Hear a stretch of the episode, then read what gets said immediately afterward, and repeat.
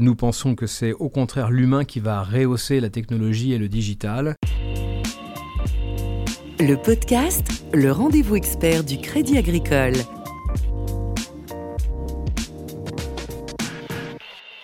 Bonjour à tous et bienvenue dans le podcast, un podcast aujourd'hui consacré au digital et à la banque de demain. Le digital et la banque, certains seront tentés de dire qu'il ne s'agit non pas de demain mais déjà d'aujourd'hui, de la dématérialisation des services bancaires, notamment depuis son smartphone à la sécurisation des données, en passant par l'intelligence artificielle, les potentialités sont vastes, ancrées dans le quotidien des usagers et des professionnels de la finance.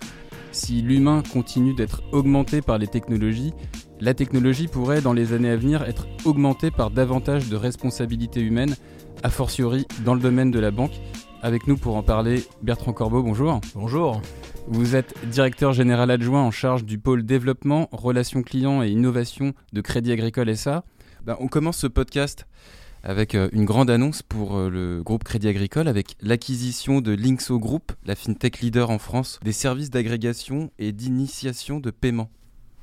Oui, absolument. Euh, une annonce importante. Donc, nous avons décidé, après plusieurs années de collaboration, et dans le cadre d'une stratégie d'open innovation que le groupe développe depuis euh, maintenant une dizaine d'années, de renforcer notre relation avec euh, cette très belle start-up française avec laquelle nous coopérons euh, activement depuis 2015. Nous étions rentrés au capital de celle-ci à cette époque-là. Avons développé avec elle des services d'agrégation pour les clients des caisses régionales, mais également de LCL.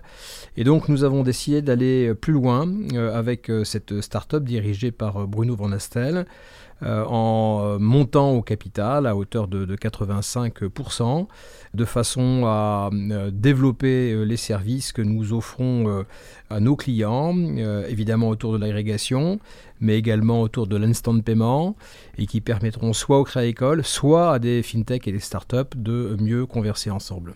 Dans une logique d'open innovation, j'imagine. Oui, dans une logique d'open innovation, on, chacun sait à quel point l'innovation technologique euh, s'accélère. Euh, nous savons aussi quelle est la puissance d'un groupe comme le, groupe Créa École. N'oublions pas que nous sommes la première banque sur le web, la première banque mobile. Mais néanmoins, nous voyons que les usages évoluent et les technologies aussi évoluent.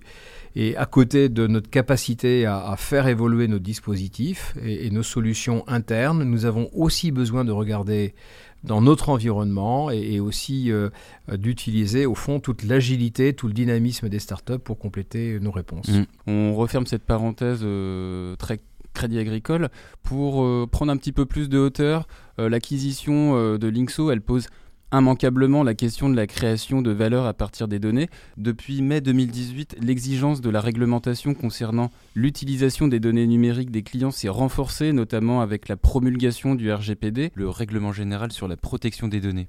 Comment les banques se sont-elles adaptées? Est-ce que ces réglementations, des réglementations de cet ordre, elles constituent des opportunités ou des contraintes, ou les deux à la fois? Euh, les banques se sont adaptées, comme tous les acteurs, au, fond, euh, euh, à cette nouvelle réglementation qui est née tout simplement du constat que dans un monde euh, où prolifèrent euh, les acteurs digitaux, les conversations, le commerce sur la toile, il y avait matière à réglementer l'accès et l'utilisation des données, tout simplement dans une logique de protection des consommateurs, de leur liberté et au fond de leur patrimoine que constitue cette information détenue par euh, tout le monde à leur égard. Et donc, euh, euh, en ce qui concerne le Créa-École, comme nous le faisons d'ailleurs en matière de conformité en général, nous ne considérons pas que c'est une contrainte, nous considérons que c'est de toute façon une réglementation à respecter, mais celle-ci d'être à minima euh, parce que qui peut fixer une limite quand il s'agit de protéger l'intérêt des données, l'intérêt du consommateur et, de donner euh, toute la sécurité euh, nécessaire à ceci. Donc pour nous, au fond, sûrement pas une contrainte, plutôt euh, l'opportunité de renforcer le positionnement qui est le nôtre vis-à-vis de nos clients. La gouvernance des données existe, le recueil des consentements euh, existe, c'est euh, ce qu'attendent nos clients du Crédit Agricole et c'est ce que nous pensons aussi pouvoir leur renvoyer en tant que tiers de confiance. Mmh. Tiers de confiance européen pour le coup, puisque le, RGPD... Et tiers de confiance européen, vous avez raison de le préciser. C'est un règlement européenne, de l'Union européenne. Euh, une décennie d'innovation vient de s'écouler. Quelles ont été pour vous les grandes innovations digitales dans le monde bancaire qui ont modifié les usages des clients Et en quoi ces innovations ont-elles modifié la relation du client avec sa banque et inversement? Je pense que la grande innovation, au fond, si on, revient sur les, dix dernières années, c'est quand même le développement des applications bancaires et, des applications donc mobiles. Au fond, euh, l'innovation qu'a constitué la, création des smartphones et l'accès aux données via euh, les API, etc., est une rupture forte sur laquelle, euh, évidemment, on, a bâti beaucoup de choses. La dématérialisation qu'on a ah, observée, mm. absolument, la dématérialisation, elle, est plus, relève plus d'un processus continu qu'on a observé, mais bien avant 2010. Ce qui est certain, c'est que la technologie des API, l'accès aux, aux services via son smartphone, a ouvert un champ euh, d'opportunités euh, nouvelles. Euh, l'agrégation dont nous parlions il y a quelques instants avec Linkso en fait partie, mais on peut aussi associer à ça les solutions de paiement à partir de son smartphone, et donc beaucoup d'usages nouveaux qui au fond changent le quotidien de tout un chacun. Les demandes de prêts en ligne aussi, immobilier, les, demandes, les demandes de prêts en ligne, le conseil un peu plus en ligne, même si de ce point de vue-là, nous sommes convaincus que nous ne sommes qu'au tout début de l'histoire, que la technologie euh, révèle euh, des ressources encore beaucoup plus importantes, que l'intelligence artificielle va permettre euh, dans les prochaines années d'aller beaucoup plus loin dans les services apportés à nos clients et de fait, comme vous le soulignez tout à l'heure, du coup modifie la relation humaine qu'avait historiquement eu le client avec sa banque. Hum, dernière question avant de passer à la question d'internaute. Avec la dématérialisation des services bancaires, la concurrence elle s'est renforcée avec notamment l'apparition des néobanques. Comment la banque elle a appréhendé cette redéfinition du paysage? Bah, on l'appréhende euh, avec euh, des questions et, aussi beaucoup d'intérêt et, en même temps de vigilance. C'est vrai que beaucoup de nouveaux acteurs sont venus occuper ce terrain-là ils cherchent leur marché, ils, euh, arrivent à, enrôler, comme on dit, euh, de nombreux clients sur un usage très spécifique et euh, accessible souvent à des tarifs très bas, voire totalement gratuitement, ce qui ne leur permet pas d'ailleurs de constituer un business model.